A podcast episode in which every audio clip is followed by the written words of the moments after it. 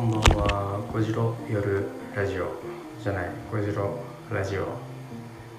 始まります。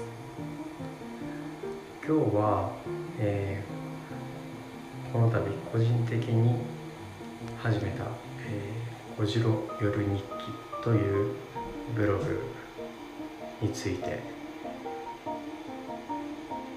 なぜ始めたのかということについて軽く話そうかなと思います。理由というほどのことでもないんですけれども最近ちょっと写真撮ったりも面白いし日記感覚で撮った写真とと普段考えてることっていうのをなんかこうどうしても忘れてしまうんで文章に。残しておくのもいいかな先で見た時に。なんかこうあの時こんなこと考えてたなとか思えるかなと思って。書いてみました。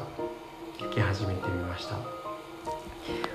今までは発信する時に会社の肩書きとかをまあ一応明示した上でやっていたのでちょっと気を使うところもあったんですけど今回は完全に個人的な発信ということで